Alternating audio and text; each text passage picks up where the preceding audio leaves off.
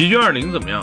奇骏二点五我觉得动力都一般，二点零反正日常家用没问题。你要真的喜欢点开点速度啊，玩一玩啊，二点零的稍微肉一点。二点五都其实挺肉的，十万能买啥合资车？十万块钱，其实大家从日系车里边呢，飞度十万块钱能买一个配置还行的了。卡罗拉雷凌可能就不够了，对吧？那也就个飞度，Polo 合资的，性价比比较高呢，也就是雪佛兰的科沃兹，科鲁兹不够，科沃兹 OK。